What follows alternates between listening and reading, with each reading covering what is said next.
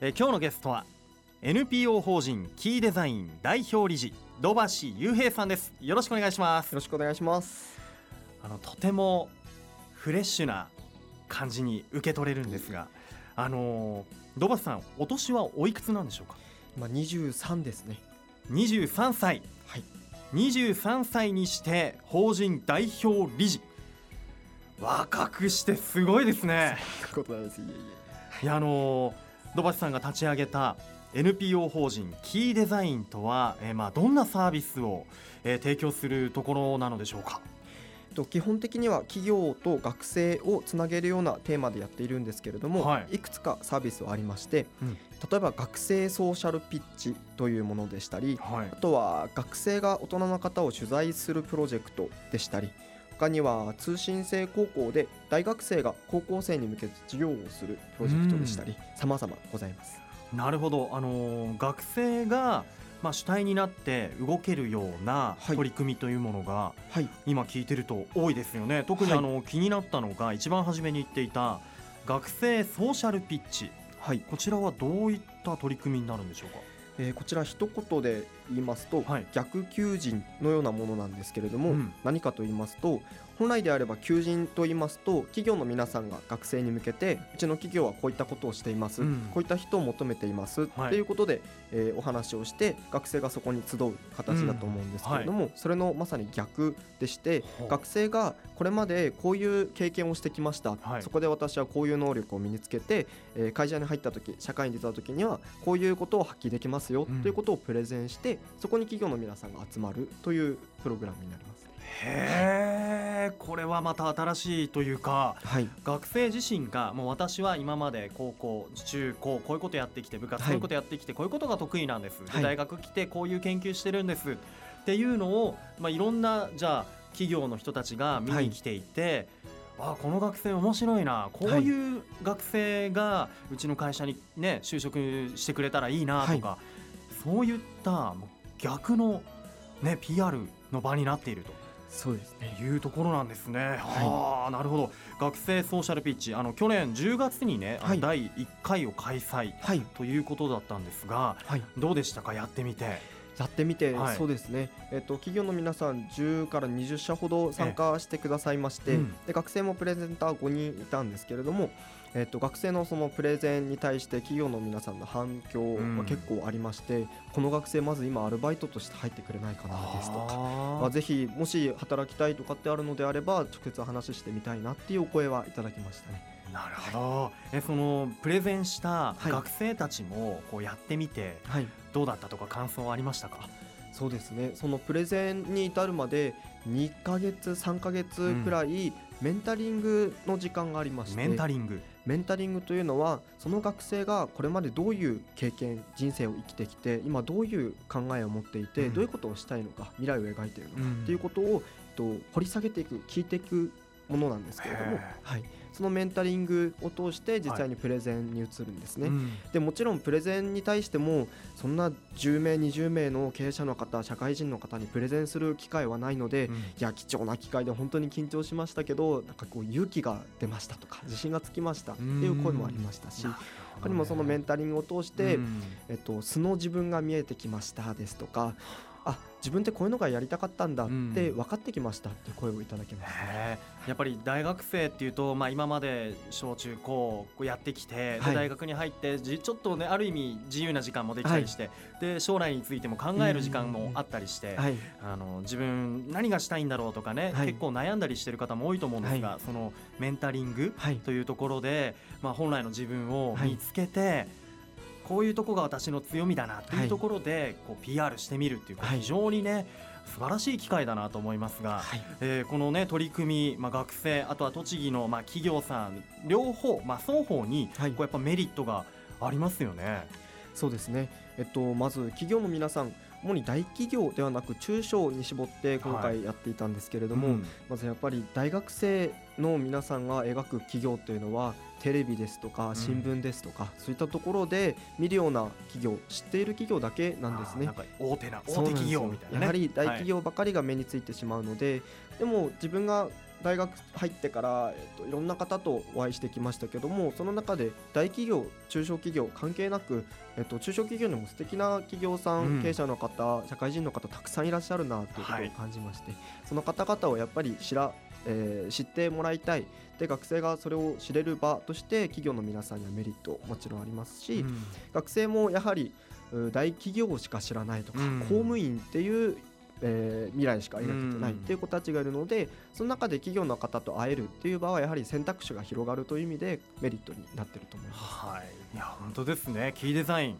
まあ、学生と本当企業のこう架け橋的なはい、役割をしているところなんですが、はね、本当自分過去の自分を振り返ってみて自分が学生の時に、はい。こういったサービスが身近にあったらまた良かったんだろうなっていうふうにありがとうございます。感じました。はい、あのところで土橋さんは、はい。ご出身が青森なんですね、はい。色白で。はい。はい。ね。あの宇都宮に来ることになったのは宇都宮大学へやっぱり進学したからということなんですが、まあ、当時、まあ、振り返ってみてどんな学生で、はい。どんなキャンパスライフを送っていたんでしょうか？とそうですね。まず宇都宮大学農学部だったんですけれども、はい。ここに来るきっかけとしては父親の実家が農家をしてまして、うん。でそこで小さい頃からずっとお手伝いをしてきた中で高校で、えー大学進学するってなった時にはい。自分何がしたいんだろうと、うん。でそこを考えた時にあ農業好きだったなっていうことを思い出しましてあ農学部に行きたいなと。で本来ではその農学部へ行く大学行く時には、えっと、試験を受けてたと思うんですけれども、はい私の場合は推薦入学という形でして、えっと、試験筆記試験ではなくて小論文と面接を受けて入るんですね。もしかして高校時代は生徒会長とか、そうやってましたかやっぱりそうですねやっちゃってましたね。その生徒会長頃からこうリーダーシップをこう磨いてきたわけですね。そうですかね。はい。それで宇都宮大学農学部へはい推薦で、はい。はい行ってはい。それからは、えっと、農学部に入ってから、まあある夢を抱いてきたんですけれども環境問題を解決することの、えっと、手助けといいますかしたいなと思ってきたんですね。で大学来てから、まあ、友人と話をするわけですよ。将来何がしたいかとかうん。大学卒業したらっていうお話をした時にはい、こうなかなか、えー、とはっきりとしたイメージを持っている友人が少なかったといいますか。例えば、まあ、安定していればいいかなっていう声ですとかあとは公務員でいいかなっていう、こうなんでしょうね。こう選択肢がこう狭い中で描いてきたなという感じがずっとありまして、それに対していい悪いという考えよりもなんかこうずっともやもやしていた感じがあったんですね。でそれでまあ学校の中よりも高校の頃からずっとなんですけれどもその学校の外で動くことがよくありましてうんはい。で大学入ってからもボランティア活動として植林活動でしたり学童保育でしたりそういったことをしてたんですね。はい、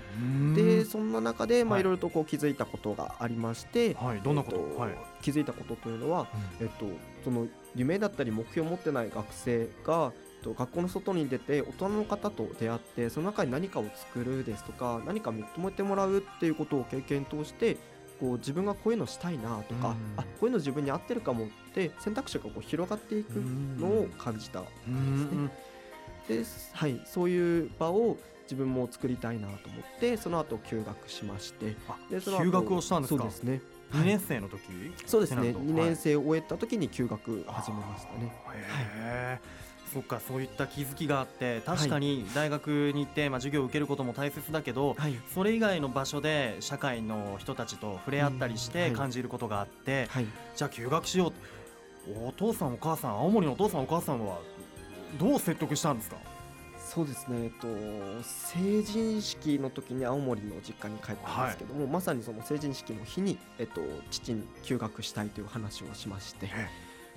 その時はまあいろいろありましたけれども、なんとかというところでしたね。うん。なんとか説得こういうことをもっとやっていきたいんだ。ボランティアにしても、はい、学童保育や職員にしてもはい、やっていきたいんだっていうその意思を伝えてはい。二十歳の時にそうですね。休学する決意をして、はい、でまあ、今のこう NPO 法人の前身になるようなはい。取り組みに打ち込んでいったと。そうですね。いうことなんですね。い、やどうですか？こういう今そうだその後ははい、あれなんですよね。休学をした後にはい、中退という道を選んだと。そうですね。中退。やっぱり今の前身のその NPO 法人にはい。こうやりがいを感じてこれをもっともっとしっかりやっていきたいということで。そうですね。えーとまあ、そのまま大学に戻るという選択肢もあったことはあったんですけれども、ええ、戻って勉強している時間よりもその時間を実際にこのサービスを作る時間に当てたかったなという気持ちが強かった。ですね。はい、そうですか、はい、もう本当その頃からの志の高さっていうのがよく伝わってきました。そしてね今こう社会人になってこういうサービスをやってる今も、はい、まあ、一度中退した、まあ、宇都宮大学ともこう関わる、はい、関わっている仕事をしているってすごいことだなというふうに改めて感じました、はい、えー、じゃあこの後も、えー、じっくりお話聞かせていただきたいと思います、後半もよろしくお願いします。よろしくお願いします愉快な雑談改めまして今日のゲストは NPO 法人キーデザイン代表理事の土橋雄平さんです。改めましてよろしくお願いします。よろしくお願いします。もう23歳。お若いですけれどもこうフレッシュさもありながらこうやって法人の代表も務めていてもうなんか私パワーをもらっている気がします。ありがとうございます、はい、じゃあ改めまして土橋さんの起こした事業キーデザイン一言でまとめるとどういった感じになりますか？そうですね。えーと、とキーデザインというこの個人名の由来にもなるんですけれども、はい、えっと、若い人が変化を起こす鍵をデザインする場所だと思ってるんですね。うん、でどう変化するかと言いますと、えー、自分に自信を持ったりですとか、はい、好きになったりですとかあとは素の自分を見つけたりそういった変化を起こすような鍵を作る場所として考えてます。名前の由来にもなってるわけですね、はい、やっぱりね。やっぱりあのホームページ見させていただいて書いてありましたけど、はい、この世の中に同じ鍵は一つとしてないんだ、はい、これはもう学生たちにも当てはまるとそうですね。やはり、まあ、20年近く生きてきた学生もそうですし、まあ、1年2年でもそうだと思うんですけれども、はい、えっと、同じような環境家庭環境はもちろんないですし学校も友人も人生も全て人それぞれ違うものを持っているのでそこで出来上がった今の自分というのは皆さん違うと思うんですね、さらに言うとその後生きていく人生も違うものになっていくので、はい、そこに合わせる鍵をやっぱり作るためには一つ一つ違うものを一人一人と向き合いながらデザインしていかなければいけないなと思ってますね。ねやっぱ学生との話す時間というのも土橋さん自身こう大切にされているということで。はい。ね、今、学生と企業をつなげる事業を行っておりますが、はい、あの運営メンバーといいますとどのような方が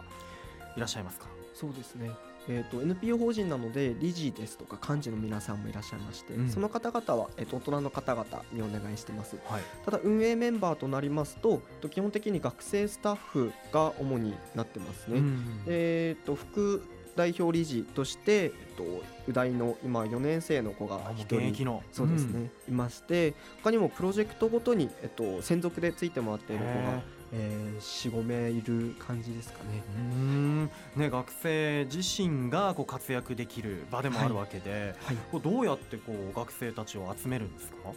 えーと、チラシですとかそういったものを巻いて集めることももちろんあるんですけれども、はい、それよりも普段こう関わる中で相談がありますって来たりですとかこういうことをしたいんですけどってお話があった時に、うん、あこういうことできるよっていうこちらからの提案があって、はい、そこで話があった時にはあじゃあ一緒にやってみようかっていう形で集まってますね。やっぱドバスさんのねこう人柄とかあとはこう熱い思いとかまあきっとね人望も熱いでしょうからこう共感してくれる学生そして大人たち